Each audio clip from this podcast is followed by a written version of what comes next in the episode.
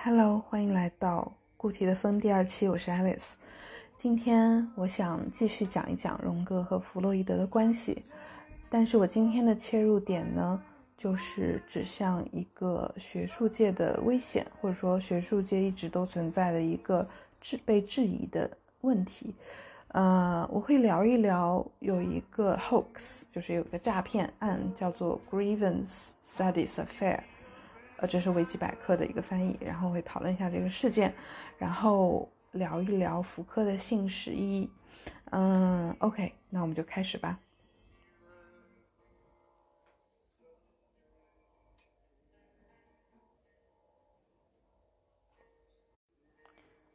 在弗洛伊德和荣格相识，然后有了密切的交流和合作，互相欣赏。呃，荣格受到了弗洛伊德的器重，并且弗洛伊德多次暗示荣格是他的继承人。之后呢，之后不久，荣格就发现自己并不赞成弗洛伊德关于 sex drive 解释一切的这么一个观点。他认为 sex drive 的确是潜意识的核心，或者说一个重要的驱动力之一的一个面向，但是还有很多其他的面向，或者说其他的类型。当他向弗洛伊德表达这个观点的时候，弗洛伊德是一口否认的。然后按照荣格的话说，他在弗洛伊德讨论这件事情的眼中看到了情绪的投入，看到了一种热切。弗洛伊德他是把个人的一些情绪或者说情感注入到他对 sex drive 这个这个理论的坚持上的。所以，弗洛伊德的这种权威让荣格不太敢继续去提出他这个质疑。当时呢，荣格他还是一个年轻的小伙子，而弗洛伊德呢比他大十九岁。当荣格受到了弗德弗洛伊德的器重，并且他认为可以从弗德弗洛伊德那里学到了很多很多的东西，他还不是很懂的东西的时候呢，他是不，他是。不太敢提出他这个不一样的观点的，那而且他试了几次，弗洛伊德都非常带情绪的、坚决的反对了。嗯，而且弗洛伊德非常明确的对于荣格说，呃，梦的解析或者说他的潜意识的理论一定要以 sex drive 作为核心，而且呃，这个是要得到继承的。这个，于是荣格他就觉得不舒服，于是以至于他后来对弗洛伊德撒了一个谎。嗯，什么谎呢？就是有一次，荣格和弗洛伊德都被美国邀请过去参加一个学术活动，那两个人呢就相约一起乘船过去，在船上两个人就相处了很长一段时间。嗯，那段时间呢，他们会互相给对方解梦。然后进行一个学习和研讨的过程。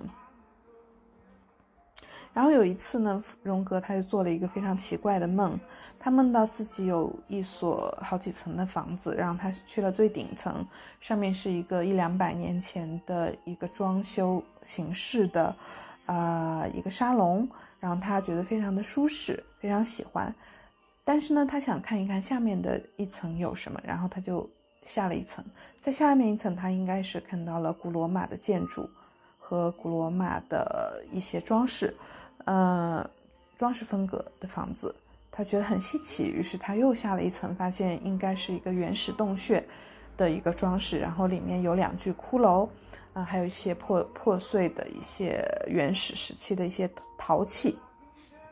而弗洛伊德并不知道他该如此如何去解释这个梦，然后弗洛伊德他的兴趣点呢都在两具骷髅上，他就追着这两具骷髅不放，嗯，他就认为这个 death drive 嘛，就和 death 还有 sex 相关的一些东西一定是核心，而荣格呢他就觉得这不是核心，他感觉不对头，不应该是这两具骷髅头是一个核心。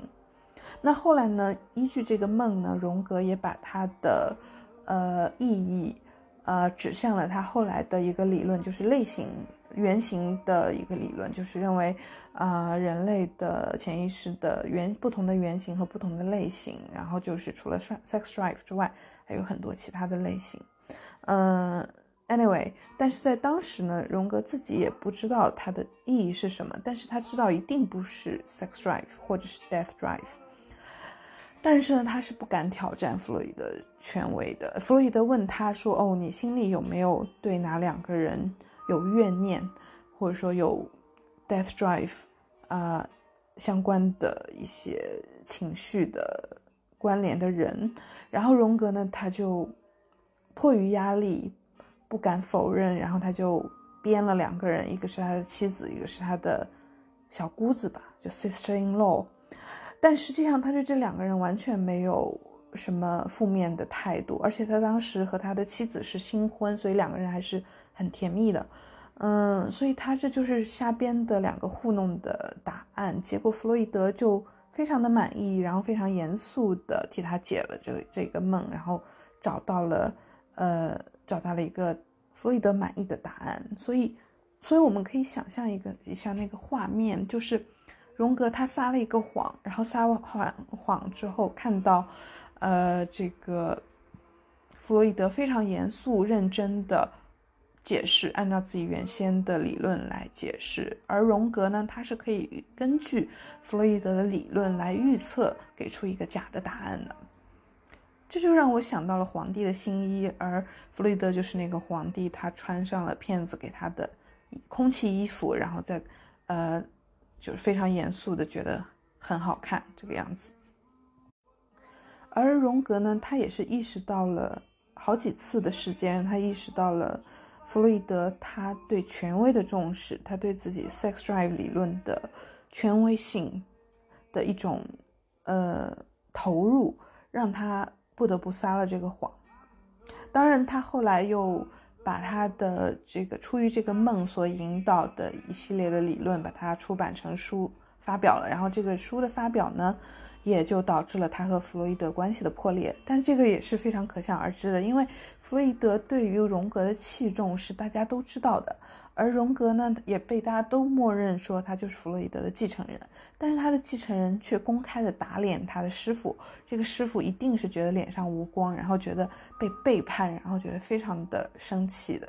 所以，而且之前还有两次，荣格也在公共场合因为说了让弗洛伊德不接受的话，然后弗洛伊德当场晕倒这件事情，说有一种呃荣格非常克弗洛伊德的感觉。然后呢，呃，这个小故事呢，就让我想到了那个学术诈骗，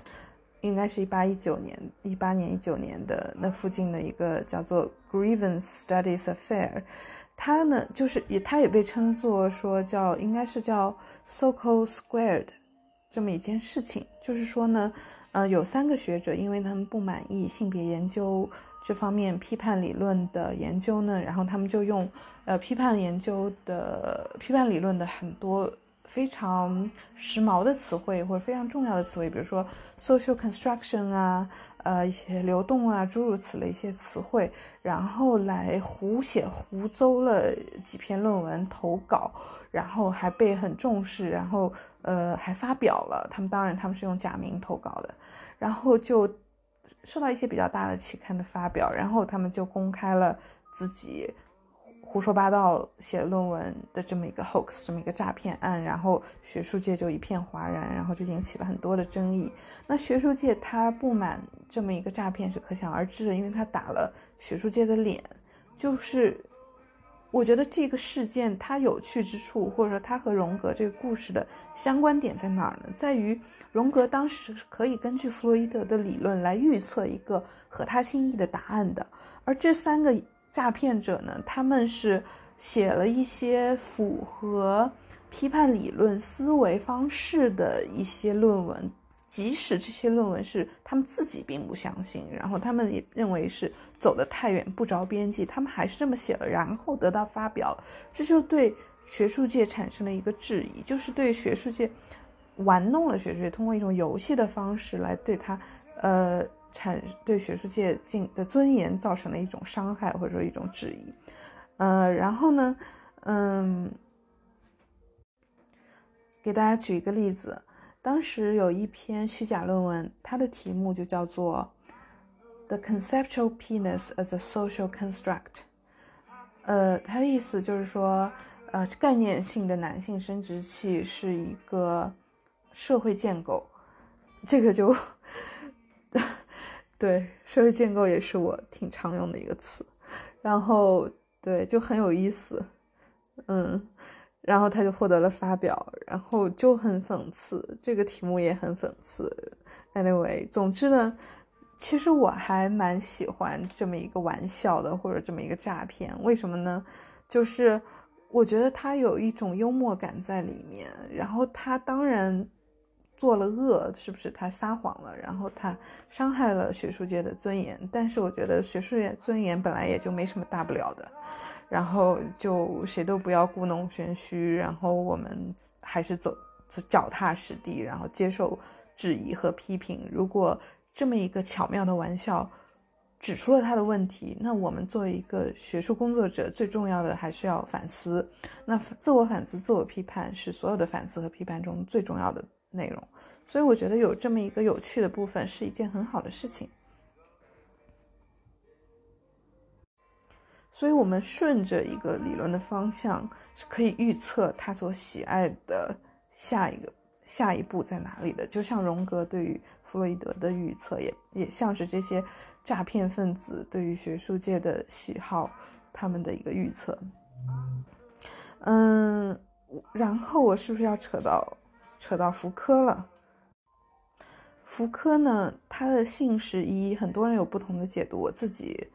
也算是认真的读过，我很喜欢。嗯，我也看过他后期对在采接受采访，还有其他的场合对于信使的教授的质疑的一个评论，就是说，